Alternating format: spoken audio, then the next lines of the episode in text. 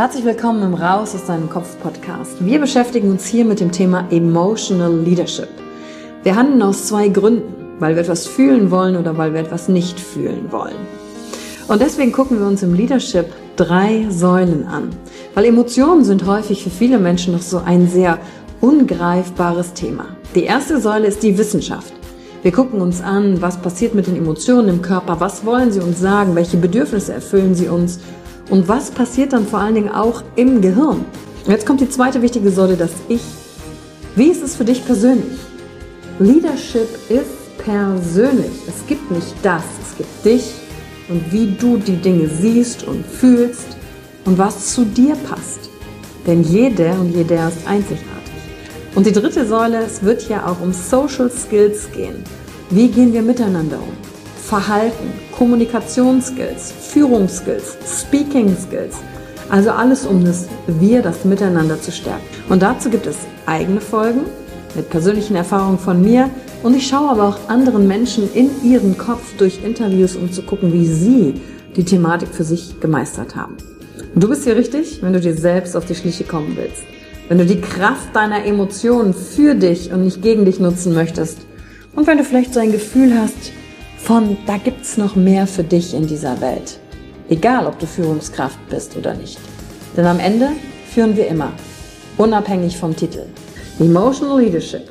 Discover Emotions, the key to your energy.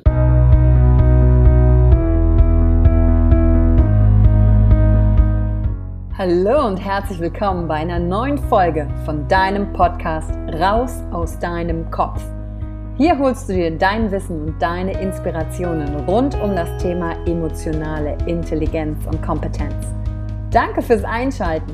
Viel Spaß mit der heutigen Folge.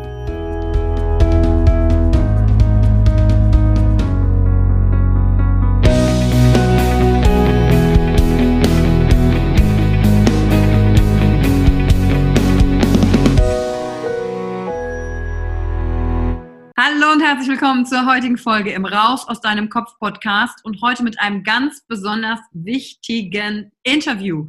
Denn es geht um Lerntraining von zu Hause aus. Was kann ich mit den Kindern tun? Wie soll Lernen eigentlich wirklich sein? Und bevor ich in die Thematik reinsteige, möchte ich euch natürlich mal im Interview-Gast vorstellen, damit ihr wisst, mit wem ich hier heute in den Dialog gehen werde. Und zwar sitzt mir hier gegenüber Jürgen Möller. Und Jürgen ist Lehrer, Lernexperte und Bildungsaktivist. Und seit über 20 Jahren setzt er sich dafür ein, das Lernen für Schüler und Schülerinnen leichter, erfolgreicher und entspannter zu gestalten. Und ich glaube, wenn du das hörst und dich an deine Schulzeit gerade zurückerinnerst, dann denkst du, Lernen, leicht, entspannt, oh Gott, oh Gott. Vielleicht gehörst du auch zu der Fraktion, der alles leicht gefallen ist aber jetzt Kinder zu Hause hast, denen es nicht leicht fällt und dann weißt du nicht, was du jetzt machen kannst. Und genau dafür ist Jürgen da. Denn Jürgen sagt, jedes Kind hat das Recht auf eine glückliche Schulzeit. Und ich stelle mir vor, wenn das eines der Werte wäre, mit dem unser Schulsystem arbeiten würde, wow, was dürfte sich verändern? Und zunächst arbeitete ähm, Jürgen natürlich selber als Lehrer im System und er hat da die unterschiedlichsten Erfahrungen gemacht. Also er war an Privatgymnasien, an Grundschulen und auch in einem Brennpunkt in Berlin-Neukölln. Und dann hat er sich entschieden, dass er es nicht mehr ertragen kann und vor allem auch nicht mehr mittragen kann, was mit Kindern im System Schule passiert. Und deshalb traf er eine Entscheidung, vor allem auch außerhalb der Schule einen Beitrag dazu zu leisten außerhalb des Systems, damit sich die Bildungslandschaft Deutschland ändert. Weil wir können nicht warten, dass von außen sich einfach Dinge verändern, denn sie müssen sich auch von innen verändern. Und er hat ein System entwickelt, das Kinder stark macht und in ihre Stärke bringt. Und das fängt natürlich auch vor allen Dingen zu Hause in der Familie an. In Köln ist er und leitet die Akademie für Lernpädagogik und ihr könnt ihn auch sehen als Redner in ganz Deutschland zum Thema Lernen. Und regelmäßig wird er da auch interviewt. Und erst letztens war es im Fernsehen, Jürgen, habe ich wieder gesehen. Bei einem schönen Interview. Und da kommen unterschiedliche Sender auf ihn zu. Ne? Sat 1, RTL, Spiegel, Deutschlandfunk, Magazin, Schule. Also ihr hört schon, das Thema ist wichtig. Es beschäftigt jeden, der äh, ein Kind hat. Und darüber hat er natürlich schon über 300.000 Eltern erreicht. Und sein Herzensprojekt, und darüber werden wir heute am Ende des Podcasts auch sprechen, nachdem wir Jürgen in seinen Kopf auch reingeschaut haben, ist das in Deutschland erfolgreichste Online-Lerncoaching, mit dem er Kinder beim Lernen unterstützt. Und ich glaube, diese Unterstützung kommt zu Hause gerade wie gerufen. Und äh, privat kenne ich Jürgen auch schon seit einiger Zeit. Wir haben nämlich diverse Seminare schon zusammen gestaltet, wo Jürgen oh ja. Teilnehmer war.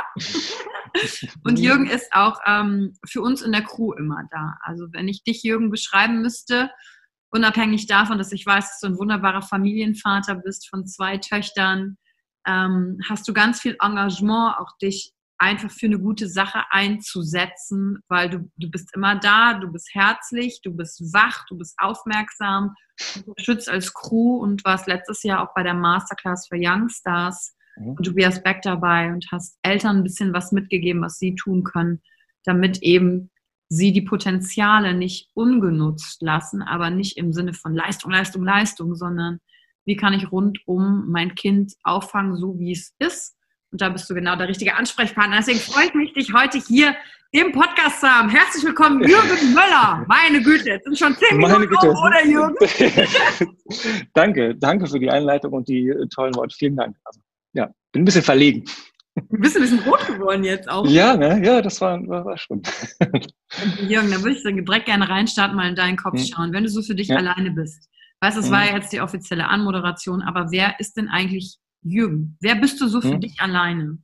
Hm. Also für mich alleine bin ich immer sehr rastlos und sehr grüblerisch und versuche immer ähm, Dinge zu verbessern. Also das war immer irgendwie mein, mein, mein Anspruch und das hat natürlich was mit dem zu tun, welche Erfahrungen ich früher gemacht habe. Deswegen wollte ich auch schon als kleines Kind immer Lehrer werden. Also es war so mein, mein Traumberuf. Also ähm, ich gebe mich irgendwie selten zufrieden mit dem, was gerade ist. Und das kann sehr anstrengend sein für mich, für andere Menschen. Aber das ist das, was mich täglich antreibt. Und ähm, genau, und da, das ist, da bin ich auch sehr stark mit meinen Emotionen und, und die durfte ich auch gerade in den letzten Jahren, auch durch die Seminare zum Beispiel, auch neu kennenlernen teilweise, mhm. mh, sehr stark verbunden und das treibt mich an und treibt mich auch immer da an, mich selbst zu hinterfragen in meinem Tun und äh, ja auch für mich dann einmal Verbesserungen anzustreben. Sehr schön. Und bevor wir über dein Lernprogramm sprechen, ähm, quasi in der zweiten Hälfte des, des ähm, Podcastes, geht es mir auch erstmal darum, dir in den Kopf reinzuschauen, was dich bewegt, was auch gemacht hat, dass du dein Ding gefunden hast, weil äh, gefühlt für mich von außen äh, bist du nicht auf der Suche mehr wie viele andere, sondern hast für dich deinen Platz gefunden, wie du einen Beitrag leisten kannst, aufgrund auch deiner eigenen Erfahrung. Was ist da für dich passiert? Also du hast gerade schon angesprochen, Emotionen sind eine wichtige Rolle. Kommst du aus einem Lehrerhaushalt oder wie ist diese ganze Thematik bei dir entstanden? Nein, aus dem Lehrerhaushalt komme ich nicht, aus dem gutbürgerlichen Mittelstandshaushalt. Ähm, bin also schon auch äh, gerade du hast eben angesprochen, ich habe an der Brennpunktschule in Berlin-Neukölln unterrichtet, im Vergleich dazu sehr privilegiert aufgewachsen. Trotzdem hat die Schulzeit äh, auch mit den besten Absichten, die meine Eltern hatten, etwas mit mir gemacht. Insofern gibt es eigentlich zwei Phasen, die mich zu dem gemacht haben, was ich jetzt mache. Das ist meine eigene Schulzeit und meine Zeit als Lehrer. Und die haben mich in der Art und Weise, wie ich mir Bildung vorstelle, wie ich mir die Arbeit mit Kindern vorstelle, haben mich geprägt. Also erstmal in meiner Familienzeit. Das war keine schöne Schulzeit, muss ich sagen. Also, mhm. ähm, also es war eine schöne Zeit äh, mit Freunden und, und, und ich bin, bin, bin gut aufgewachsen, aber Schule war für mich immer in der Familie ein absolutes Streitthema und Druckthema. Mhm. Und ähm, so in der Grundschule war eigentlich noch alles okay, da bin ich so durchmarschiert. Äh, der Druck wurde aber in der weiterführenden Schule immer größer. Und die einzige Möglichkeit, wie mein Vater zum Beispiel damit umgehen konnte, war mit noch mehr Druck zu arbeiten. Das heißt, er hat auch aus Unsicherheit und Un Unwissenheit das weitergeben, was und wie er selbst früher gelernt hat, welche Erfahrungen er gemacht hat. Er wollte immer nur das Beste für mich, äh, war also kein schlechter Mensch, sondern hat einfach nicht die Tools gehabt, auch nicht das Einfühlungsvermögen gehabt, ähm, sich in mich hineinzuversetzen. Und äh, das hat die Schulzeit für mich sehr, sehr anstrengend, belastend gemacht. Also im Nachhinein kann ich sagen, dass mir durch das Thema Schule einige glückliche Jahre in der Kindheit gestohlen wurde. Also weil einfach in der Familie es eigentlich immer nur das eine Thema ging. Es ging immer um Druck. Und, und das hat mich sehr geprägt und das hat mich auch in meiner Arbeit dann hinter als Lehrer geprägt, weil ich natürlich was verändern wollte. Ich wollte ähm, ähm, andere Akzente setzen und habe dann auch gemerkt, dass ich im System Schule sehr schnell gegen Mauern äh, renne, weil mhm. es einfach diese, diese, die Institution Schule einfach sehr wenig Spielraum gibt. In meinen Klassen hatte ich sehr viel Einflussmöglichkeiten, aber außerhalb, also von in die Schule zu verändern, ist sehr, sehr schwierig. Und, äh, und insofern kam das alles irgendwie zusammen. Also meine eigene Erfahrung, ähm, wie sich für mich Lernen angefühlt hat, und das habe ich mein Leben lang mit mir rumgeschleppt und hat mich aber auch zu dem Punkt gebracht, dass ich mich sehr gut in Schüler und Schülerinnen hineindenken konnte und äh, mir mhm. bewusst zu machen, was, was Schule mit Kindern macht. Denn eigentlich wollen Kinder lernen. Also die Kinder sind motiviert. Jedes Kind, das Gehirn ist eine, eine, eine Lernmaschine, ist darauf programmiert, ganz viel lernen zu wollen. Und wie lernen Kinder? Bevor sie in die Schule kommen. Ja, sind neugierig, stellen Fragen, so viele Fragen, ja, und wollen die Welt erobern.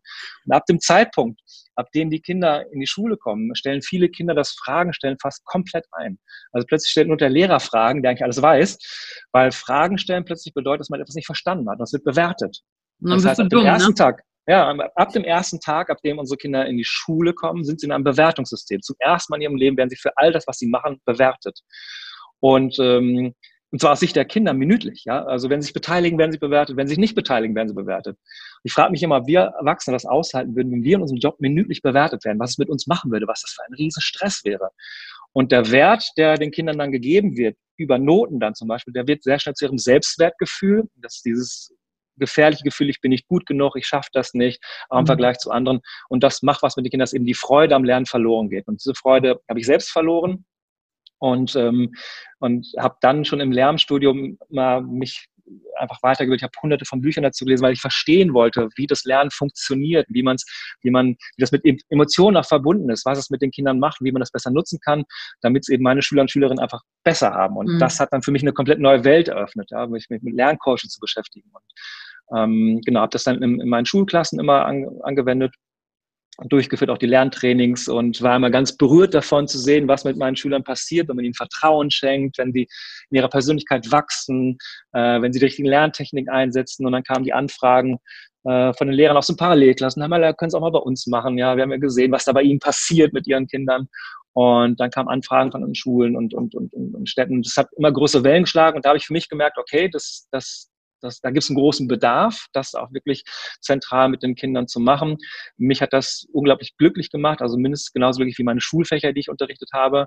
Und bin dann jahrelang mit dem Wohnmobil quer durch die Republik gefahren, von Schule zu Schule mit bis zu 160 Lerntrainings im Jahr, ähm, Lehrerfortbildung, Elterntrainings und äh, ja, war eine sehr intensive Zeit. Jetzt mit zwei eigenen Kindern kann ich nicht mehr so viel unterwegs sein, mache weniger Termine. Ähm, genau, aber das war so ungefähr der Weg, ganz, ganz grob, wie ich zu dem gekommen bin, was ich jetzt mache. Und äh, vielen Dank äh, schon mal für diesen ersten Einblick. Und mich interessiert natürlich auch auf deinem Weg, wie bist du da mit deinen eigenen Emotionen und Gedanken umgegangen, weil ähm, einige, die ja hier zuhören, stecken vielleicht mhm. auch gerade in einem System drin, wie mhm. auch immer das aussieht, merken, da stimmt irgendwas nicht, stellen sich dann mhm. die Frage, bin ich eigentlich der Einzige, der hier gerade diese Gedanken mhm. hat und das sieht, sieht es gerade kein anderer, wie als wärst du aus der Matrix aufgewacht mhm. und dann den inneren Wunsch verspüren, was zu verändern. Und dann kommt ja auch so Gegenwind, da kommen Niedersch äh, äh, Niederlagen, da hast du vielleicht Angst, aus dem Bekannten auszusteigen. Spielte das in irgendeiner Form bei dir eine Rolle oder gar nicht, sondern hast du einfach so dein Ding gemacht? Also in meiner Schulzeit äh, haben die Ängste zu versagen, die Ängste nicht richtig zu sein, auch mit meinen Emotionen haben dazu geführt, dass ich sehr angepasst war. Also ich habe sehr schnell gemerkt, Masken aufzusetzen, damit ähm, ich funktioniere, damit äh, mir das dieses Andersdenken nicht ständig auch ähm, vermittelt wird. Insofern habe ich da einfach funktioniert und äh, war sehr angepasst, sehr angepasst mhm. und ähm, äh, war immer sehr auf Harmonie ähm, bedacht, ja, nicht anecken, ähm, das war so mein Weg und das hat sich eigentlich lange durchgezogen. Ja. Und ähm, irgendwann dann aber gab es einen Punkt dann äh, in meiner eigenen Lehrerzeit, wo ich einfach nicht mehr konnte, wo ich einfach diese Missstände gesehen habe und gesagt habe, okay, jetzt so und nicht weiter. Also für mich persönlich mhm. ähm, werde ich in diesem System nicht glücklich und ähm, kann mich auch noch genau an das, äh, das Gespräch mit meinem Schulleiter erinnern, äh, als ich ihm sagte, ich, ich werde, auch, werde, werde gehen und ähm, gesagt, ja, er würde sich wünschen, wenn ich die Schule auch weiter von innen verändern äh, würde oder könnte, aber er kann es absolut verstehen, dass ich da außen von außen mehr bewirken kann. Und das war dann immer so mein Weg. Also ich habe dann auch, ich habe mich auch jahrelang gegen Verbeamtung gewehrt. Ich wollte nicht verbeamtet werden, weil ich frei sein wollte, diese Freiheit, also wirklich ganz viel kennenzulernen. Ähm, und wenn man erstmal verbeamtet ist, also ich konnte mir nie vorstellen, irgendwie 40 Jahre lang an einer Schule zu unterrichten. Also ich brauchte alle paar Jahre die neue Herausforderung. Und das hat sich dann ergeben, von diesem Angepasstsein, Netzsein, Harmonie, dann irgendwie immer mutiger zu werden und damit auch glücklicher zu werden und, und, und, und auch wirksamer zu werden. Ja, und ich frage mich gerade, gab es was Spezielles, was du da gedacht hast in deinem Kopf oder etwas mhm. Spezielles, was dich angetrieben hat? Weil als ich auch eben mhm. gehört ja. habe, 160 Termine, kam gleich auch die Frage in mir hoch, so wenn du dein Ding lebst, ob du auch zwischendurch so eine Phase hast und gesagt, was ist mir zu viel, was mache ich hier eigentlich? Mhm. Äh, und ich meine, jetzt hast du ja auch ein Team von Leuten, mit denen du mhm. gemeinsam mhm. arbeitest. Das ist ja über dich mhm. hinausgewachsen, auch größer geworden. Also was so deine Wellen darin waren, wie du mit dir umgegangen bist. Also jetzt gerade in der Zeit mit ganz vielen Terminen, durch dann einfach montags losgefahren bin und dann freitags irgendwann wieder kam, das wurde für mich immer schwieriger, äh, als meine Kinder ähm, dann auch mitbekommen haben oder das erlebt haben, dass ich weg bin und äh, und die da traurig waren und ich mir dann immer die Frage stellen musste, okay, ich, all das, was ich mache, mache ich für, für meine Kinder, für, für, für Kinder, was mache ich für meine Kinder? Also das, mhm. das war dann für mich das äh, eine sehr, sehr, sehr schwierige Phase. Ähm, ich habe da meine Verantwortung gesehen, also wirklich auch zu wissen, ich kann viel bewirken, ich kann viele Menschen erreichen, ich kann jeden Abend vor Eltern sprechen, damit sie das an ihre Kinder weitergeben können. Und das ist mein, das, das ist mein Ziel, das ist mein Auftrag, das ist meine Herzensmission.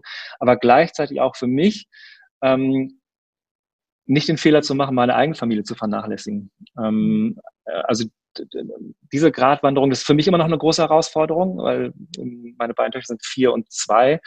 Ähm, und gerade die ältere, die, wenn ich jetzt fahre, dann weint die. Und äh, das ist für mich immer sehr schwierig, da ähm, äh, zu schauen, okay, wo ist dann mein Weg? Also wo muss ich die Prioritäten setzen? Wo kann ich die Kräfte bündeln? Wo kann ich dann einen Kompromiss äh, finden, der sich äh, wirklich anfühlt. Weil ich habe diesen Auftrag und diesen, das, das, ist, das ist meine Mission. Gleichzeitig habe ich eben meine eigenen Kinder. Das ist für mich emotional die größte Herausforderung. Hm. Ja, ich meine, jetzt wahrscheinlich denken äh, deine Töchter gerade super, Vati ist zu Hause. Ja, ja, und also, die Zeit genießen wir auch. Also das äh, ist wirklich, wirklich ganz, ganz toll. Insofern ist diese, diese Phase, in der wir gerade sind, natürlich auch in vielen Bereichen eine Chance für, dass die Familie zusammenkommt. Das ist nicht nur bei uns so, aber eben auch eine große Herausforderung, da werden wir vielleicht gleich auch noch drüber sprechen, was gerade in den Haushalten los ist und was man da auch letztendlich über diese Krisen, der wir gerade sind, hinaus für Schlüsse ziehen kann, damit sich was verändert, weil wir haben nun mal eine Möglichkeit, jetzt etwas zu verändern. Also wir haben die Möglichkeit, im, Bildungssystem etwas zu verändern, weil wir jetzt merken, dass uns viele Dinge äh, auf die Füße fallen, die jahrelang versäumt wurden. Was ist das ähm, deiner Ansicht nach? Mhm. Es sind mehrere Säulen. Also einmal erstmal der, Rahmen, also die Digitalisierung, ähm, also dass man jetzt einfach nicht in der Lage ist, einen guten Online-Unterricht anzubieten, äh, dass da alle oder die meisten Lehrer total strugglen. Das wurde einfach nicht vorbereitet und das sieht man allein da schon. Äh, es wurden ja vom Digitalpakt wurden ja fünf Milliarden Euro zur Verfügung gestellt für die Schulen und von diesen fünf Milliarden wurden bislang glaube ich, knapp 200 Millionen Euro abgerufen von den Bundesländern, von den Schulen. Allein Hamburg davon 116 Millionen. Es gibt einige Bundesländer, die noch gar nichts abgerufen haben. Das liegt nicht immer nur an den Schulen, sondern daran, dass der bürokratische Aufwand unglaublich groß ist. Und das heißt, das fällt uns jetzt auf die Füße, dass der Unterricht nicht stattfinden kann. Was aber noch viel entscheidender ist, dass ähm, die Kinder nicht gelernt haben, selbstständig zu lernen. Mhm. In, in, in, Interessen geleitet, was, also dieses natürliche, neugierige Lernen, das, das haben sie nicht gelernt. Und das ja, im merken kaputt gemacht worden, ne? Es wird alles kaputt gemacht und äh, weil das Schulsystem, so wie wir es kennen, das, also wenn man sich überlegt, inwieweit sich in Deutschland in den letzten 100 Jahren eigentlich alles verändert hat, also Gesellschaft, äh, Politik, Mode, Arbeitswelt, eigentlich alles, wie wenig sich im Vergleich da zu Schule verändert hat, nämlich eigentlich gar nicht. Da muss man sich nicht wundern, dass Schule keine Antworten hat auf die Fragen, die unsere Kinder beschäftigen, nämlich wie sie ein erfülltes, glückliches Leben führen können. Darauf werden sie nicht vorbereitet. Es gibt in vielen Schulen schon das Schulfach Glück, finde ich wunderbar. Ja? Also was brauchen Kinder, um glücklich zu sein? Aber es ist in der Masse einfach noch nicht angekommen und, und das, das müssen wir nutzen. Denn wenn es Schule nicht gäbe, also äh, es gäbe Schule nicht und es würden sich jetzt die klügsten Menschen der Welt zusammensetzen, und Schule neu erfinden, da wird keiner auf die Idee kommen, die Schule so zu machen, wie sie jetzt ist. Nee. Ja, weil dann aus dem, aus dem alten Denken, weil wir nehmen das so als gegeben, Schule muss sich halt so anfühlen. Schule muss sich anfühlen, dass man da äh, ganz viel Druck hat. Schule muss sich nach Versagen anfühlen. Das ist so, ne, so haben wir es kennengelernt und so denken wir, muss auch so sein, aber es muss eben nicht so bleiben. Mhm. Und äh, jetzt würde ich nämlich gerne in zwei Punkte reinspringen, nämlich erstmal, was ist dein Lernprogramm? Also was mhm. bietest du an, wo greift dein, dein Programm rein? Weil ich glaube, hier mhm. hören einige zu und sagen, ich würde es gerne wissen, was ich jetzt machen kann, weil ja, ich habe mhm. gesehen, mhm. das System hilft mir jetzt gerade nicht. Äh, was kann ich mhm. tun auf der einen Seite? Also einmal dein Programm zu verstehen und auf der einen, auf der anderen Seite auch, welche Herausforderungen, ich wette, super viele Eltern schreiben dich auch gerade an. Ja Und es kommen wahrscheinlich so Klassikerfragen gerade, ähnliche Herausforderungen, die sich immer wieder wiederholen. Ähm, zum Beispiel hatten wir ja auch eine Frage aus der Community, wie, wie motiviere ich äh, mein Kind mhm. zum Beispiel, ja. dass wir da auf diese zwei Punkte jetzt auch eingehen können. Ne? Fangen wir mal Gerne. an mit dem, was umfasst genau dein Angebot? Was passiert mhm. da in dem Lernprogramm? Ja, also es ist kein Sofortmaßnahmenangebot. Äh, also es geht tatsächlich um eine langfristige Unterstützung, weil die Kinder haben ja in der Regel schon einige Schuljahre auf dem Buckel. Da haben sie schon bestimmte Gewohnheiten, möglicherweise auch schlechte Gewohnheiten eingeschlichen, ja. äh, aufs Lernen bezogen. Die Einstellung zum Lernen hat sich, wie wir eben schon besprochen haben, verändert. Das heißt, die Freude ist verloren gegangen. Und diese Gewohnheiten in positive Gewohnheiten umzuwandeln, das ist eben die Aufgabe ähm, des Lerntrainings. Deswegen nehmen wir uns da auch ein Jahr Zeit für. Also es ist kein Programm für zwei, drei Wochen, weil das wäre unseriös. es gibt ja auch manchmal so Projekttage zum Thema Lernen, Lernen in der Schule, das, da wird nichts angewendet, das, das verpufft. Was wir am Anfang machen, ist eine ganz umfangreiche Lernanalyse mit jedem Kind. Ähm, es sind über 100 Fragen, Übungen, wir werten das dann aus und auf Grundlage dieser Lernanalyse stellen wir ein individuelles Lernprogramm für jedes Kind zusammen. Und in diesem Programm begleite ich äh, die Kinder, die Familien ein Jahr lang. Die bekommen jede Woche Input von mir, also Videos für sie zu den Bereichen Motivation, Konzentration, Selbstständigkeit, Lerntechniken. Und letztendlich ist das ganze Lernthema auch so ein bisschen so ein trojanisches Pferd. Es geht nämlich eigentlich um Persönlichkeitsentwicklung. Aber ähm, da muss man sich erstmal so ein bisschen reinziehen in das Programm, ähm, dass eben auch viel geht um Ziele in den Schweinen kennenzulernen, seine eigenen Stärken zu sehen. Und jede Woche bekommen die äh, Kinder äh, Material von mir, also in Form von Videos, also, ähm, Material, die ich nach Hause schicke, Material zum Downloaden. Mm, die haben bekommen eine Wochenchallenge jede Woche, die sich aber sehr spielerisch anfühlt. Sie dürfen was ausprobieren, spielen, recherchieren, basteln, kreativ sein. Und die Eltern bekommen ein äh, Begleitvideo von mir mit wissenschaftlichen Hintergrundinformationen. Ich ähm, erzähle ihnen, was ich gerade mit den Kindern mache, warum ich das mache, wo das hinführen soll und wo sie ihre Kinder dabei unterstützen können. Das heißt, die, Kinder, die Eltern sind mit an Bord. Zudem biete ich dann noch jeden Tag Online-Sprechstunden an. Das heißt, die Kinder können sich äh, und die Eltern können sich einwählen in tägliche Online-Sprechstunden und einfach Fragen stellen mhm. ähm, zum Programm. Und das geht über ein Jahr und zu jedem Thema gibt es äh, in gehirngerechten Abständen Wiederholungen nach einem Tag, nach einer Woche, nach einem Monat, nach einem halben Jahr, sodass ich wirklich garantieren kann, dass die Kinder sich darauf einlassen, dass danach die Schulzeit äh, entspannter ist, glücklicher, angstfreier. Also es geht nicht um ein Streberprogramm, es geht nicht darum, die Kinder von irgendwie auf eins zu trimmen. Es geht darum, dass sie eine glückliche Schulzeit haben. Dazu gehört auch, dass sie in der Schule erfolgreich sind. Also weil dann fühlen die Kinder sich aber erstmal glücklicher und natürlich will wir uns alle Veränderungen im Schulsystem wünschen, aber wir müssen auch ganz klar sagen, dass ähm, dass das nicht so schnell kommen wird. Insofern geht es auch darum, den Kindern, die jetzt im System sind, denen die Hilfe zukommen zu lassen, damit sie den Anforderungen, die jetzt an sie gestellt werden, besser gerecht werden können. Und das ist so ganz grob umrissen das Jahresprogramm ähm, von unserer Akademie. Ja, du und äh, danke schon mal für die ersten Einblicke. Ich werde dich gleich auch noch kurz fragen, ähm, in welchem Kostenrahmen das ungefähr ist, dass die Zuhörer da auch schon direkt wissen. Infos dazu und direkt zum Programm packen wir auch in die Show Notes rein. Ja. Und ich will da direkt ansetzen und sagen, ich glaube, guck mal, wir können ja das Außen ja nicht verändern. Ne? Das sehen wir jetzt in der Situation. Ja. Ich kann als Kind nicht verändern in der Schule, wenn ich da sitze, in welchem Fach muss ich hier gerade sitzen. Okay, wenn ich hinterher studiere, kann ich es mir zumindest halbwegs aussuchen. Mhm. Ich kann mir vielleicht nicht aussuchen, äh, was jetzt gerade draußen für ein Wetter ist, aber die Basis, da früh anzufangen, ich kann aber, was ich unter Kontrolle haben kann, ist, wie ich funktioniere, mich kennenzulernen, auch als Kind. Wie kann ich, was macht mir Spaß? Wie motiviere ich mich? Weil die Kinder haben ja nicht nur, nicht nur die ganze Zeit Bock. Ja, gerade die Teenagerphase ist ja so gehirnmäßig, uh, nochmal eine besondere Herausforderung. Ja. Aber einfach sind das für mich ähm, absolut die Basics, auch um hinterher das weitere Leben gestalten zu können. Wenn ich im Job bin, zählen die Sachen ja auch. Oder wenn ich nicht im Job bin und mich selbstständig machen will, mhm. brauche ich auch Selbstorganisation. Ja. Also je früher ich anfange und wir im Training sagen ja auch immer, wenn der Rahmen stimmt, dann mhm. kann der Inhalt überhaupt erst platziert werden. Und was, was ich raushöre, ist, dass du den Rahmen erstmal schaffst. Persönlichkeit, Kind ja. stärken. Ja. Und ich sag mal, das Abfallprodukt sind gute Noten. Und ja, selbst genau. wenn es mal nicht gut läuft, weil das fehlt ja auch in unserer Gesellschaft, Umgang mit Misserfolg und Fehlern, dass daraus die Kreativität kommt. Wie gehe ich dann auch mit mir wieder um, wenn es mal mhm. nicht läuft?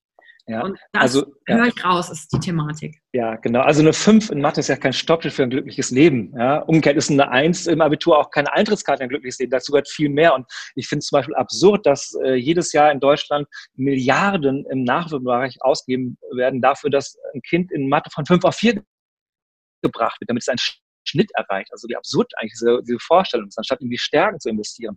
Und eben das, gerade diese Persönlichkeitsentwicklung, äh, die auch immer mehr Einzug hält in die Schule, auch halt muss, weil es geht um lebenslanges Lernen. Die Kinder dürfen ein Leben lang lernen. Das endet ja nicht in dem Moment, ähm, äh, in dem die Schule vorbei ist. Und da frühzeitig auch zu merken, wie tickt meine Emotion, also wie kann ich da auch ganz aktiv ähm, eingreifen. Und das ist ja immer, das ist das Paradebeispiel.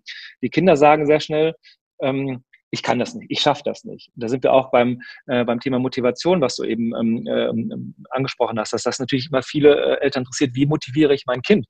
Ähm, da sage ich immer, Motivation ist in der Regel überhaupt nicht das Problem. Also die Kinder sind motiviert, die wollen gerne gut sein, wollen auch gerne kooperieren, möchten gerne, ähm, das, was ihnen meistens fehlt, ist die sogenannte Volition, das ist die Umsetzungskompetenz. Das heißt, sie wissen nicht, wie man lernt, die wissen nicht, wie sie ihre Gefühle auch kanalisieren können. Und wenn sie sich sagen, ich kann das nicht, ich schaffe das nicht, ähm, und diese Gedanken beeinflussen natürlich die Fähigkeiten des Kindes. Traut es sich wenig zu, schafft es wenig, traut es sich viel zu, schafft es viel. Und das ist kein esoterischer Humbug, das muss ich Eltern auch mal sagen, das ist wissenschaftlich bewiesen. Und ähm, alleine, wenn, wenn, ich, wenn das Kind sagt, ich schaffe das nicht, dann führt es natürlich dazu, dass es sehr viel schneller wieder aufgibt, weil es sich das gar nicht mehr zutraut. Und wenn es früher aufgibt, dann kommt natürlich das nächste Misserfolgserlebnis. Und dann macht das Gehirn was ganz Fieses, feiert eine Party, weil es ja recht gehabt hat mit der ja, genau. Annahme. Ja, und es werden Belohnungshormone aus, es fühlt sich gut an, die Annahme, das Gehirn hat sehr gerne recht. Und da sind wir in dieser negativen Lernspirale, die durchbrochen werden muss. Und die geht eben über Persönlichkeitsentwicklung, über Selbstbewusstseinsübungen, dass, man, dass die Kinder einfach die Stärken einfach einmal entdecken. Die sind auch unabhängig von den Noten, die da stehen. Aber da wir eben dieses da die Kinder nur diesen Bewertungsmaßstab haben, diesen Bewertungsrahmen haben, denken sie, dass das sind sie, was da an Noten auf dem Zeugnis steht. Mhm. Und das ist für mich so wichtig in meiner Arbeit. Ja, und was und hinterher werden Erwachsene draus, die denken, sie haben keinen Selbstwert, weil sie nicht eine ja. gewisse Zahl auf dem Bankkonto haben, äh, ja. das, äh, oder eine gewisse Zahl von X, mhm. was mhm. alles immer wieder im Außen ist und was natürlich auch dazu beigetragen hat, dass unsere Gesellschaft gerade so aussieht, wie sie aussieht, reagiert, wie sie reagiert. Und deswegen ja auch Leute, wenn sie erwachsen sind, so wichtig zu Persönlichkeitsentwicklungsseminaren gehen, nicht mhm. um ihnen zu sagen, du musst noch eine bessere Version deiner selbst werden, sondern mhm. um zu schauen, wie tickst du, wie, wie erkennst du dich selbst und dass vielleicht mhm. das, was ist, gerade gut genug ist und du nichts mehr vom Außen brauchst. Und da setzt du halt an. Also ich, ich finde es mega weil dann wird unser Job als äh, Trainer irgendwann überflüssig. Ne? Das ist ja das, das Traumziel. Ja. ja. wird noch ein paar Jahre dauern, glaube ich, aber ja, das wäre schön. Ja, Sag mir mal kurz ein Pricing. Ähm, wo befinden wir uns da? Gibt es unterschiedliche Module? Gibt es genau eins? Was investieren Eltern? Wie funktioniert das? Hm, also wir haben jetzt ähm, gerade eine Aktion ähm, für in dieser Phase, weil so viele Eltern irgendwie um Hilfe suchen, dass wir das äh, anbieten können für 65 Euro im Monat. Wow. Für, für, zwölf Monate.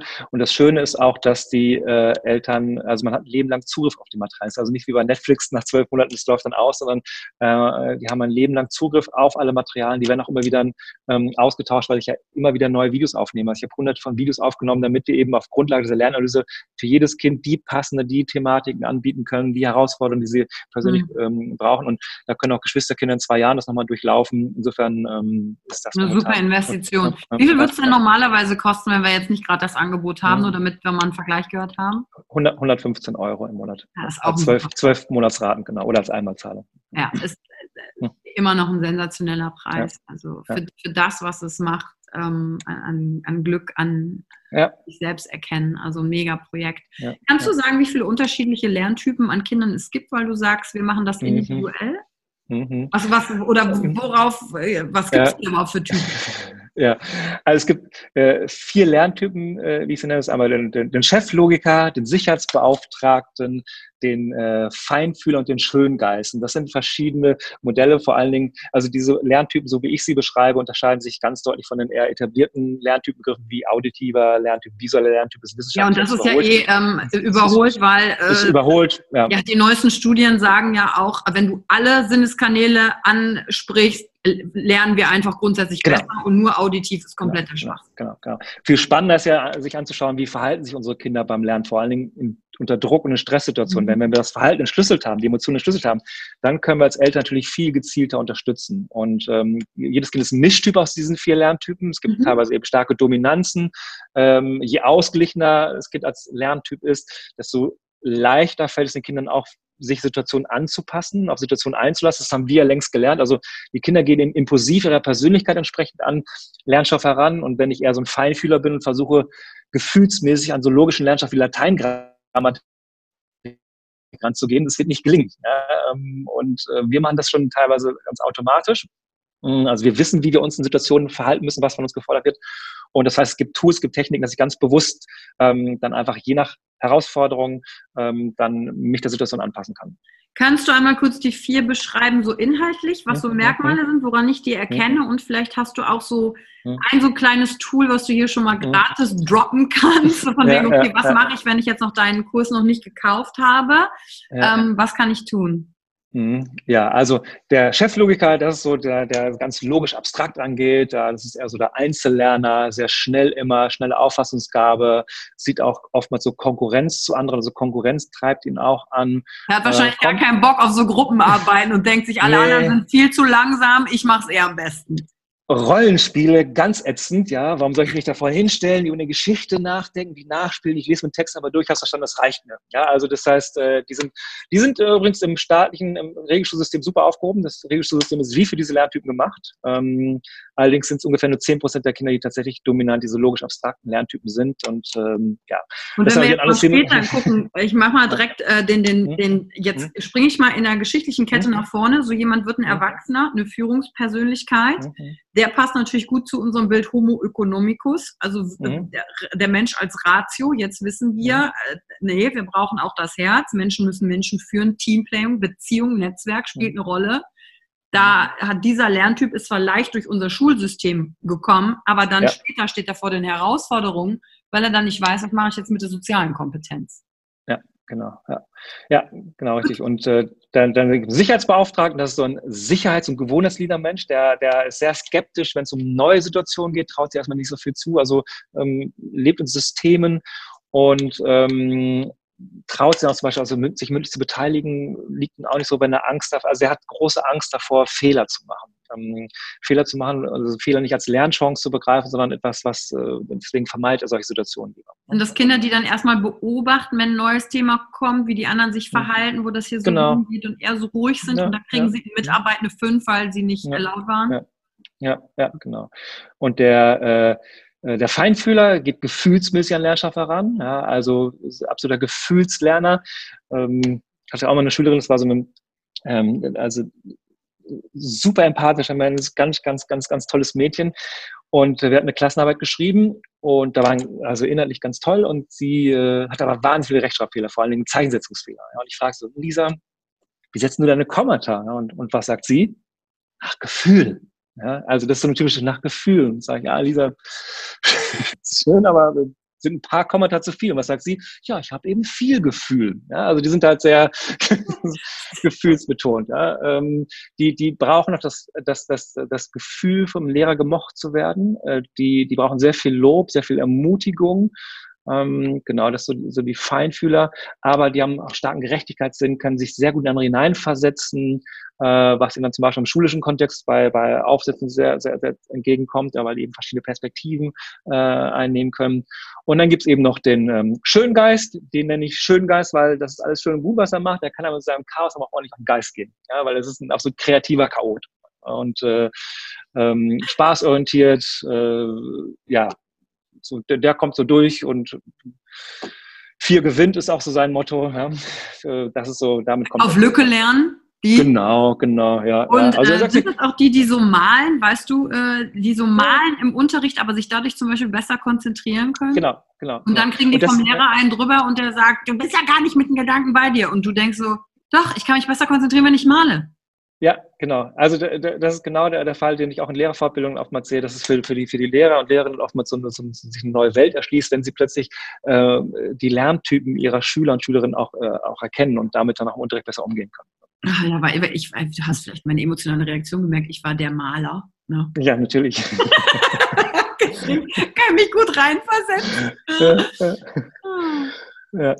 Genau. Und ähm, hast, danke schon mal für die vier Typen. Mhm. Ähm, ich glaube, das ist dem einen oder anderen, der zuhört, jetzt schon so ein Licht aufgegangen, erstmal für sich selbst. Und ich habe auch direkt hm. gedacht, okay, es macht auf der einen Seite Sinn, dass ich als Schüler verstehe, wo ist meine stärkere mhm. Ausprägung, aber auch, dass mhm. meine Eltern es verstanden haben und auch die Lehrer davon mal gehört haben. Macht auf jeden mhm. Fall Sinn, damit die auch entsprechend auf mich eingehen können. Hast du ein paar konkrete Tools für jeden, wo du sagst, hey, das ist die eine Sache, die kannst du jetzt schon mal direkt, direkt machen? Mhm. Ja, also die größte Schwierigkeit besteht ja meistens darin, dass die Kinder sich eben nicht auf diese logisch abstrakte Ebene einlassen können, weil das eben in vielen Lernstoffbereichen von ihnen verlangt wird und da fehlt ihnen so ein Fahrplan. Und das ist der sogenannte innere Dialog, den ich mit den Kindern nochmal mache, dass sie einfach mit einer Bedienungsanleitung an Textaufgaben herangehen. Das heißt, äh, ich nehme jetzt mal, was, mache ich jetzt überhaupt? Ne? Also, dass, man sich das ganz laut sagt oder aufschreibt, dass man alles vorbereitet. Ja, ähm, was brauche ich jetzt für die Aufgabe? Brauche ich einen Taschenrechner? Brauche ich einen Geodreieck, anstatt einfach anzufangen und dann nach fünf Minuten zu merken, wo finde ich jetzt mein Taschenrechner stehe, wieder auf, Konzentration ist wieder futsch. Was sehe ich vor mir? Also genau zu beschreiben, was ist da überhaupt gegeben, weil dieser, äh, das beobachte ich auch sehr häufig, dass Kinder dann sich einen Text durchlesen, nach zwei Sekunden kann ich nicht.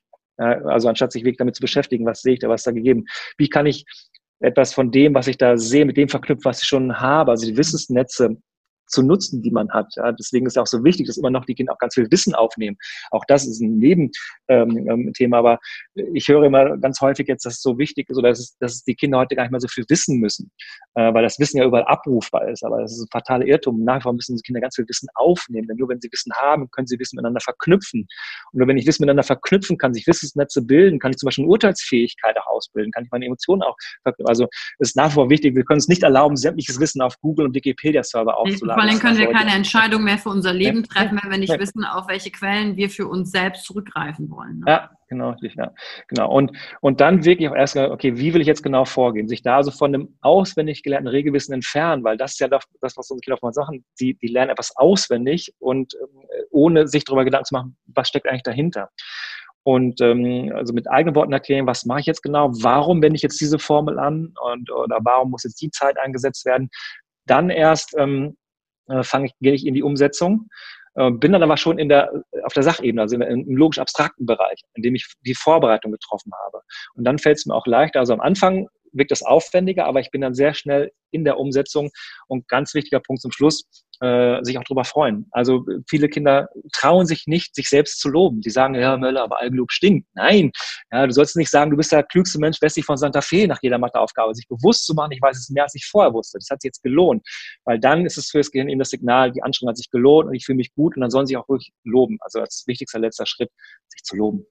Absolut kann ich auch nur komplett bestätigen, weil durch Freude wird mhm. ja im Gehirn auch äh, Dopamin ausgeschüttet und das mhm. Freude sorgt dafür, da ist eine Motivation, dass ich Dinge wiederhole. Mhm. Das ist ja auch schon, wenn ich zum Beispiel immer beim Italiener das gleiche Essen bestelle, dann liegt das an meinem Freude, an meiner mhm. Freude-Emotion, weil ich mhm. mich schon vorher darauf freue, weil ich weiß, wie es schmeckt und mich dadurch mhm. belohne. Deswegen mache ich es immer wieder und daher kommt die Motivation, gleiches Essen zu bestellen. Ja. guck mal, wie schön wie schön es ist, wie unser Gehirn funktioniert, egal wie alt wir sind, kann man auf alles übertragen.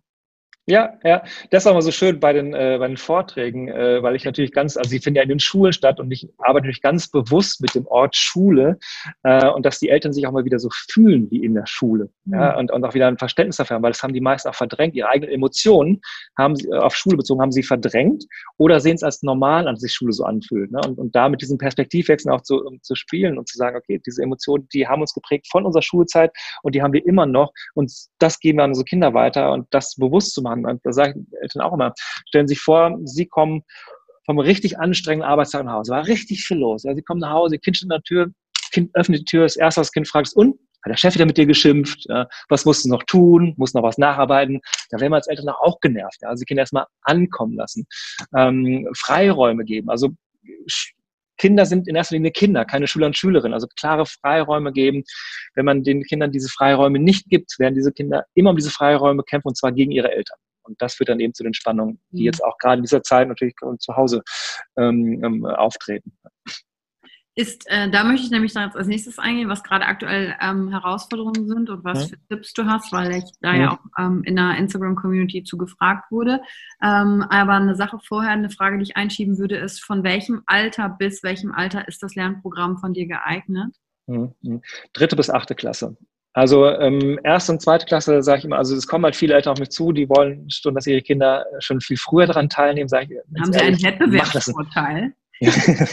ja, machen lassen. Die ersten Jahre, die Kinder machen lassen, äh, die sind auch kognitiv noch gar nicht in der Lage, Lernstrategien, also ihr eigenes Lernverhalten so zu reflektieren, dass sie auch in der Lage werden, Lernstrategien einzusetzen. Deswegen machen lassen, dass den, den größten Fehler, den äh, Eltern in den ersten beiden Jahrgangsstufen machen kann, äh, können, ist äh, tatsächlich den Kindern das Gefühl zu geben, dass etwas nicht stimmt. Und das merken die Kinder sehr schnell durch ein Augenbrauen hochziehen, durch irgendwie, also ne, ähm, das, das, das, das merken die Kinder sehr schnell und deswegen äh, führt das auch dazu, dass diese kindliche Freude am Lernen verloren geht, wenn die Kinder merken, irgendwas stimmt nicht mit mir. Meine Eltern machen sich Sorgen, die schicken mich zu ganz vielen Ärzten und ich muss ganz mhm. viele Tests machen.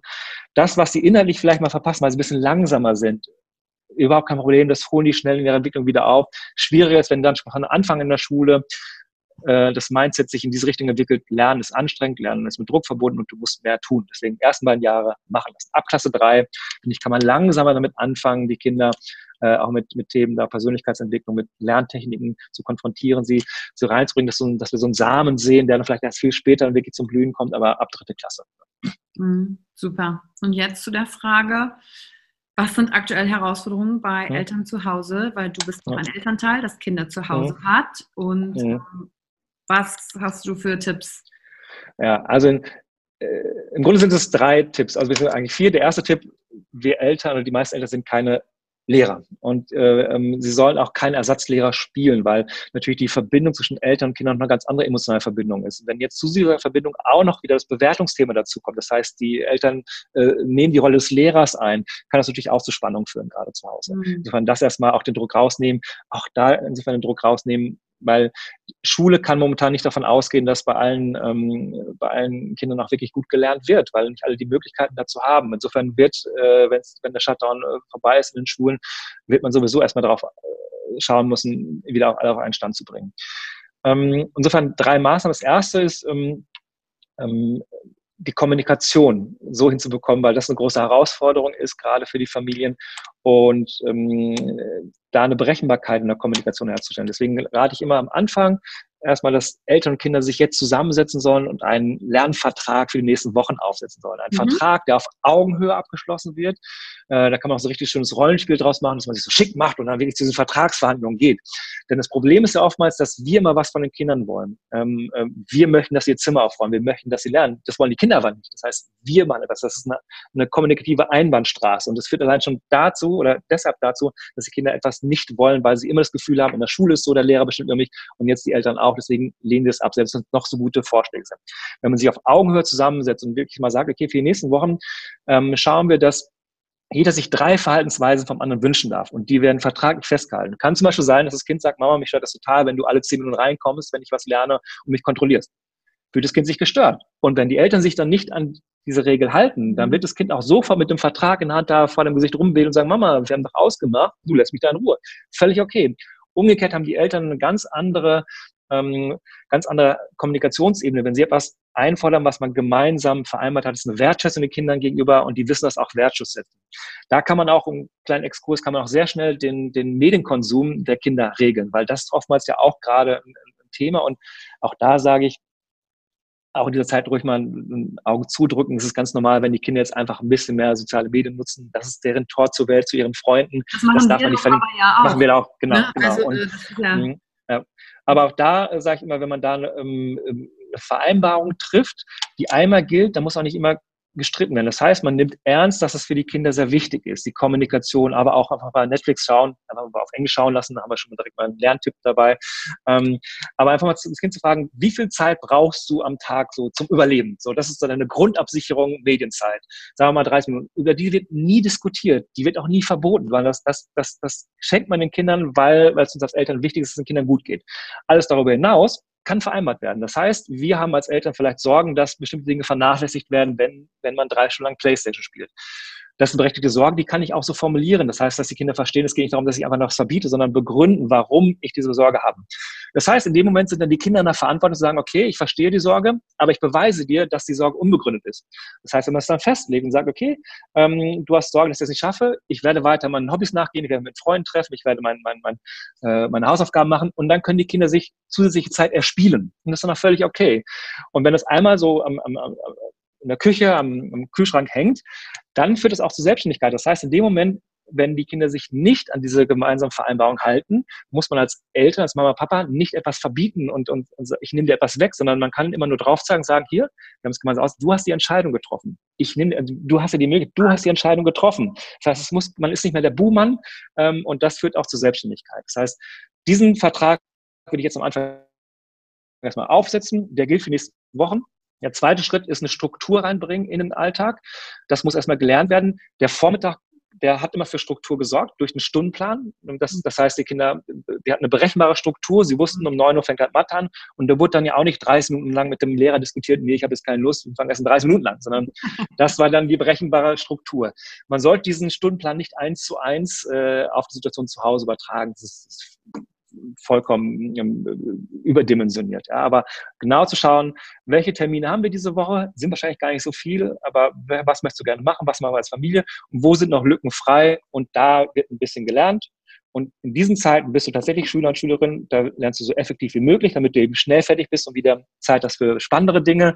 Aber diese Zeit nutzt du und alle anderen Zeiten sind einfach, da bist du, da reden wir gar nicht über Schule. Sowieso allgemein diese Freiräume und klaren Vereinbarungen. Bei gemeinsamen Mahlzeiten zum Beispiel nie über Schule sprechen. Das äh, ist für die Eltern auch mal ein ganz wichtiger Tipp, weil gemeinsame Mahlzeiten sind ähm, für die Kinder sehr wichtig, dass man zumindest einmal als Familie zusammenkommt. Ähm, auch wenn es manchmal schwierig zu organisieren ist. Aber wenn die Kinder dann immer Angst haben müssen, müssen gleich wieder über Schule gesprochen, ich werde gleich abgefragt, dann werden die Kinder immer mehr dicht machen und irgendwann keinen Wert mehr drauf legen, diese gemeinsamen Mahlzeiten einzunehmen. Man holen sie ihren Teller und verziehen sie ins Zimmer. Genau, genau. Ja. Und deshalb Stress, den wir Schule rauslassen bei gemeinsamen Mahlzeiten. Es sei denn, die Kinder wollen von sich aus etwas erzählen, dann ruhig erzählen lassen. Also Struktur reinbringen über einen Plan. Und das dritte ist, ähm, zu versuchen, jetzt die Chance wahrzunehmen, dass es mehr in diesem Leben gibt zu lernen als das, was in den Büchern steht, beziehungsweise das, was da steht, einfach mal zu schauen, wie kann ich das im Alltag integrieren. Also wirklich zu schauen, wie kann ich spielerisch bestimmte, äh, bestimmte Dinge jetzt im Alltag so etablieren, dass es den Kindern auch Spaß macht, dass die Kinder mit an Bord nimmt, dann beim gemeinsamen Kochen, dass man über Mengen und Grammzahlen dann einfach den spielerischen Umgang mit Zahlen lernt, dass man beim Schneiden der Tiefkühlpizza Bruchrechnen lernt, dass man zusammen ähm, Deutschland sucht einen Superlerner spielt mit der Familienjury und äh, die Kinder den Lernstoff spektakulär vorbereiten und dann wird, äh, wird bewertet und, und wenn sie gut waren, dürfen sie dann Jury Call und weiterlernen. Man, die Kinder können aus Lernplakaten eine Kunstausstellung machen und ähm, äh, dann gehen die als Familie zusammen in die Kunstausstellung. Die Künstler erklären ihre Plakate. Ähm, die können eine Schatzsuche organisieren in der, in, in, in, zu Hause mit Verstecken, die mathematisch berechnet werden müssen. Ähm, also ganz viele von diesen, ganz viel lesen, gemeinsam lesen, ja, auch, auch da diesen, dieser, also diesen Raum nutzen, Kinder auch kreativ sein zu lassen. Und diesen Raum haben sie oftmals in der Schule nicht, ja, dass sie aus diesen Texten dann ein Theaterstück machen, ein Drehbuch schreiben, ein Theaterstück aufführen mit verteilten Rollen. Wie wunderbar das ist, ja. Man Quiz zu veranstalten. Man bestellt sich so ein Buzzer im Internet ja, und, und spielt gegeneinander. Ähm, es gibt tolle Konzentrationsspiele. Es gibt so viele Sachen, die jetzt gemacht werden können, ähm, dass, dass sich Lernen einfach auch schön anfühlt, mit ganz viel Spaß und Leichtigkeit. Und das kann eine Chance für die Familie sein. Ach, ach Jürgen, es ist so ehrlich, dir zuzuhören. Du bist wie so ein Quell von übersprudelnden Kreativitätsideen so, äh, wo ich einfach merke, dass du dich schon sehr lange damit beschäftigst und dass es auch wirklich ein Thema ist, was einfach aus dir heraus auch dann ja. kommt. Ne? Also, super schön. Danke. Es macht mir einfach Spaß. Also das ist, das ist das, warum ich es mache. Also Lernen kann glücklich machen. Der Vortrag, den ich in der Schule momentan heißt, Lernen macht glücklich. Und das ist für, für, äh, für viele Eltern erstmal sehr provokant, weil sie denken, ja, weil, also da mache ich aber zu Hause ganz andere Erfahrungen. Lernen macht auch nicht glücklich. Aber das Lernen glücklich macht, geht zurück auf Erkenntnisse der Hirnforschung. Ähm, da wurde herausgefunden, dass Lernen und Glück sehr nah beieinander liegen im Gehirn. Man könnte auch sagen, das ist Lernzentrum ein Glückszentrum ist. Immer wenn etwas besser läuft als erwartet, entweder durch Zufall oder weil wir etwas gelernt haben, also etwas besser können als vorher, dann wird dieses Glückszentrum neurobiologisch aktiviert, es werden Glücksbotenstoffe ausgeschüttet und dann macht Lernen glücklich. Insofern macht Lernen tatsächlich glücklich, wenn ich etwas besser kann als vorher. Und da können wir unsere Kinder unterstützen, dass sie auch auf anderen Wegen lernen, als einfach nur in einem Buch zu lesen und nur den vom Lernplan vorgegebenen Lernstoff einfach abarbeiten. Wenn ich das so höre, dann denke ich, krass sind. Warum sind da nicht noch schon mal mehr Lehrer auf die Idee gekommen, so im Sinne von, weil sie selber Bock drauf haben, mal was Kreativeres zu gestalten, anstatt jahrelang dir den ewig gleichen Ordner aus dem Schrank zu holen und dir ewig gleichen Folien auf den Overhead-Projekt dann draufzulegen. Weißt du, ich meine? Also irgendwann ja, langweilt ja. einen das nicht selbst so. Natürlich, natürlich. Und da muss ich auch sagen, also es soll jetzt kein Lehrerbashing sein. Ich habe viele Lehrer und Lehrer in meinem Freundeskreis gibt. Ich kenne so viele tolle Lehrer, die so engagiert sind, so, so, so, so tolle Sachen machen auch. Und, und ähm, äh, oftmals macht aber auch das System Schule etwas mit ihnen. Das heißt, sie können sich auch irgendwann nicht mehr diesen systemimmanenten Sperren wirklich äh, also das, das macht etwas mit ihnen. Das ja, heißt, du kannst in den Schuldienst reingehen und irgendwann so passiert etwas mit denen. Ja? also äh, einer ja. meiner Professoren hat ja immer gesagt, äh, Environment is stronger than will. Also selbst wenn du ein Lehrer bist, der voll motiviert am Anfang reingeht und sagt, ich mache alles anders, wenn aber dein ganzes Umfeld um dich herum und System, da ist halt nicht leicht äh, dadurch. Und, und da müssen wir auch die große Systemfrage stellen, das ist immer so unpopulär, aber ich mache es trotzdem, über den, äh, über den Beamtenstatus nachzudenken. Ja? Also ich, es geht nicht darum, dass ich das niemandem gönne oder jemand verwehren will. Aber wenn ich lese, dass zwei Drittel der jetzigen Lehramtsstudenten mit als Hauptgrund angeben, warum sie Lehrer werden wollen, dass sie verbeamtet werden wollen, dann will ich das nicht werden, weil das ist ein Sicherheitsbedürfnis, das ist, das ist völlig wertfrei. Trotzdem frage ich mich, ob da nicht die falschen Anreize äh, geschaffen werden. Also ähm, sind das dann die Lehrer, die das Feuer in den, in, in, in den Kindern anzünden, die so Sicherheitsmenschen sind? Und das habe ich immer wieder auch in all den Schulen erleben müssen. Hm, also wie gesagt, es gibt so 20 Prozent, die wirklich vor, vorweggehen, die total engagiert sind, was verändern wollen. Und es gibt eben auch die Menschen, ähm, die zum Beispiel, wenn wir wieder über Digitalisierung sprechen, also ich habe zum Beispiel in Berlin an der Grundschule die erste Tablet-Grundschule in Berlin gehabt und, und, und, und, und hatte ganz tolle Erfolge. Die Kinder waren super motiviert. Und ähm, dann gibt es einfach auch viele Lehrer und Lehrerinnen, die dann einfach so mit Anfang, Mitte 50 sagen, ach, ich habe noch meine acht Jahre äh, mit dem ganzen, das mache ich nicht, mache ich nicht mehr, ne, mache ich nicht mehr. Das sollten die sich mal in der freien Wirtschaft erlauben. Und mich ärgert das so, dass diese Lehrer und Lehrerinnen jeden Tag von ihren Schülern und Schülerinnen verlangen, dass sie sich etwas Neuem öffnen, dass sie etwas Neues lernen, aber selbst eben nicht bereit sind, äh, sich zu öffnen, etwas zu lernen. Und das hat natürlich auch etwas mit zu tun. Insofern geht es auch da nicht um Lehrerbashing, sondern dass sie auch alleine gelassen wurden. Sie wurden nicht gefördert in, der, in ihrer Persönlichkeit. Das ist ein wahnsinnig also wenn ich ihn ernst nehme, ist es ein wahnsinnig spannender, sehr herausfordernder, sehr anstrengender Beruf, mich auf die Kinder mal einzulassen. Aber da auch über sich selbst nachzudenken, auch zu lernen, dass es noch mehr gibt als diesen, diese Lehrerrolle, die wir jahrzehntelang hatten, sondern auch nicht ein Lernbegleiter sein kann. Viele äh, viele Lehrer fühlen sich auch überfordert, haben Angst vor Kontrollverlust, wenn sie plötzlich in einer Situation sind, in der ihre Schüler mehr wissen als sie wenn es gerade um, um digitale Medien geht. Und das konnten, können viele nicht aushalten. Deswegen lehnen sie es ab, anstatt das als Chance zu sehen, sich auf eine andere Ebene zu begeben. Was ich da alles für Fehler gemacht habe im, äh, im Technischen, weil ich, ich, ich, nutze Technik, aber äh, ich bin Konsument, ich bin jetzt kein, ich bin kein ITler ja, und, und musste und durfte mir vor den von Kindern da ganz viel äh, beibringen lassen. Ich habe das genossen und die Kinder haben das genossen, weil es eine ganz andere Ebene plötzlich eröffnet hat, dass sie mir auch etwas beibringen konnten. Ich das angenommen habe und gesehen haben, wie glücklich mich das macht, wie dankbar ich dafür bin. Und insofern haben sich da im Unterricht ganz andere äh, Momente ergeben dadurch auch. Ja, und das äh, fängt einfach bei jedem wieder selber an. Ne? Wie gehe ich mhm. mit Veränderungen um? Wie öffne ich mich? Wo kommt das her, dass ich mich sträube? Setzt bei den Erwachsenen an, bei den Kindern habe ich es früher gelernt, habe ich es später leichter damit umzugehen, mhm. auch mit der Frustration in dem Augenblick. Hilfe mhm. annehmen, da stecken ja so viele ja. passende Themen einfach drin. Das ist krass. Und ich würde gerne zum Ende unseres Podcasts noch fragen, weil eine ähm, Frage aus der Community gestellt wird, was kann ich jetzt tun, um diese Bewegung oder diese Projekte, so wie du sie hast, zu unterstützen? Mhm. Also wenn jetzt jemand hier den Podcast gehört hat, dann würde ich auf jeden Fall an erster Stelle sagen, teilt ihn, damit äh, Leute Jürgen und das Angebot kennenlernen können. Aber was gibt es noch, um dich, euch darin zu unterstützen? Mhm. Auf jeden Fall das in die Schulen weiterzutragen. Momentan sind jetzt über 700 Veranstaltungen, die wir direkt in den Schulen äh, gemacht hätten. Die Fix Session wurden jetzt abgesagt oder verschoben. mh, da einfach, dass wir wieder unserer Arbeit nachkommen können, in den Schulen direkt mit Eltern in Kontakt zu kommen, damit sie das weitergeben können. Wir bieten mehrere hundert Veranstaltungen pro Jahr kostenlos an, weil wir da unterstützt werden vom Sponsor, der sich aber komplett raushält, der, der, dem die Mission so wichtig ist. Also wird keine Werbung gemacht, da wird nichts verkauft. Und äh, das einfach in den Schulen weiterzuleiten, dass es diese Möglichkeiten gibt und ähm, dass wir direkt in die Schulen kommen und da da hast du am Anfang schon gesagt, da haben wir schon über 300.000 Eltern in den Schulen direkt erreicht und die geben es ja weiter an ihre Kinder. Und äh, das heißt auch, dass wir dazu beitragen, dass sich Eltern noch immer weniger mit zufrieden geben, ähm, wie Schule momentan aussieht. Und das heißt, der Druck auf Politik auch wächst, dass sich etwas ändern muss. Und gerade ist eine wahnsinnige Chance, etwas zu verändern.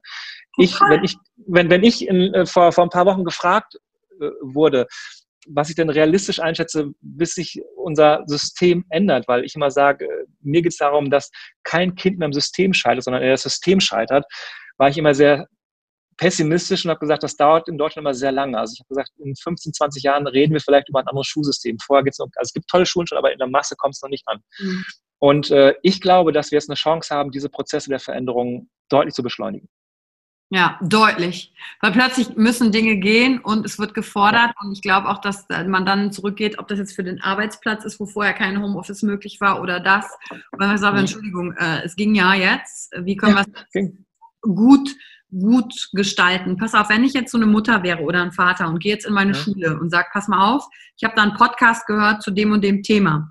Was ist ein Wortlaut, der jemand sagt? Ihr müsst Jürgen Möller einladen oder beschäftigt euch mal mit dem Lernprogramm. Also was hm. sagt so jemand dann konkret? Ja, also es geht gar nicht mal ums Lernprogramm, sondern es geht dann eher um das, was wir mit der Akademie für Lernpädagogik machen, nämlich eben ganz viele Fortbildungsangebote für Lehrer, für, für, für Eltern, für Schüler direkt in den Schulen. Das heißt, das Lernprogramm ist erstmal, ähm, das ist für die Eltern, die später noch mal ein bisschen weiter sich da einlesen und, und ihre Kinder persönlich unterstützen wollen. Wenn es darum geht, dass wir in der Schule wirksam werden können, dann geht es darum, auf unsere Seite zu gehen, akademie-lernpädagogik.de und ähm, da findet man alles auch, hunderte von äh, Rückmeldungen von Schulen, an denen wir schon waren, weil es uns wichtig ist da auch, weil ähm, Schulen oftmals die Angst haben, dass wir dann Verkaufsveranstaltungen machen, oder weil, weil es auch andere Anbieter gibt, die das nutzen, sondern es, uns geht es wirklich darum, ähm, den Eltern ganz viel Mehrwert mitzugeben, mhm. Dinge mitzugeben, die sie direkt umsetzen können. Und äh, letztendlich geht es darum, auch Schule, also die Brücke zu schlagen zu dem, was in Schule passiert und dem, was die Eltern zu Hause machen können um ihre Kinder zu unterstützen. Das heißt, wir arbeiten dann nicht gegen Schule, sondern es geht darum, wirklich Eltern zu stärken, die Elternarbeit zu stärken. Und ähm, darüber können die Schulen sich direkt bei uns informieren und dann Anfragen stellen und, äh, und dann Termine mit uns machen. Also akademie-lernpädagogik.de und dann genau. gehe ich als Elternteil in die Schule und sage, hey, Lernen geht auch glücklich. Ich habe da einen Podcast gehört, genau ja. darum geht's. Wie kann ich mein Kind motivieren, beziehungsweise es findet die Motivation aus sich selbst heraus und lernt sich selbst als Lerntyp können, ähm, wenn wir da auf allen Wegen Eltern Bescheid wissen, Lehrer Bescheid wissen, Schüler Bescheid wissen, Kinder Bescheid wissen, dann mhm. ist uns geholfen. Ja. Habe ich das schön zusammengefasst? Wunderbar, Yvonne. Sehr gut, mal danke dir für deine Zeit. Ich packe alle Links, Gerne. damit Menschen mit dir in Kontakt treten können, auch dein Instagram-Link unten rein, Internetseite und alles. Und es war ein super Einblick. Und wenn du hier heute zugehört hast und hast Anregungen mitgekriegt. Bewerte die Folge und ganz wichtig, teilen, teilen, teilen, teilen, teilen. Wenn du Eltern kennst oder du bist jung und kennst Schüler und sagst, oh, du musst es hören, dann musst du es deinen Eltern vorspielen, dann mach das, weil ähm, das, ich denke, das hast du selber rausgehört, ist heute total wichtig. Danke, Jürgen, für deine Zeit, Gerne. das, was du tust und veränderst. Danke für die Möglichkeit, hier darüber zu sprechen. Danke für die Zeit, die du dir heute genommen hast, um dieser Folge zuzuhören. Damit hast du wieder etwas für dich getan, das dir niemand nehmen kann. Und wenn dir etwas aus dem Podcast gefallen hat, bewerte ihn gerne und teile ihn mit anderen Menschen, die dadurch auch wachsen können. Wenn du Fragen hast oder dir eine Folge zu einem bestimmten Thema wünschst, schreib mir auf Instagram oder Facebook. Ich freue mich von dir zu hören. Deine Yvonne. Danke, dass du dir heute die Zeit genommen hast, reinzuhören. Die Folge hat dir gefallen? Dann lass mir doch eine Bewertung da. Schreib mir auf Instagram auch, wenn du einen Wunsch für eine eigene Folge hast. Und teile die Folge mit jemandem, der dir wichtig ist, wo du denkst, ah, der oder sie könnte davon profitieren. Und wenn du mehr zum Thema Emotional Leadership wissen möchtest, folge einfach den Links in den Show Notes. Ein Einstieg in unsere Welt der Emotionen könnte für dich auch die Emotion Entdeckertour sein. Ich freue mich auf dich und ganz besonders dass du hier bist.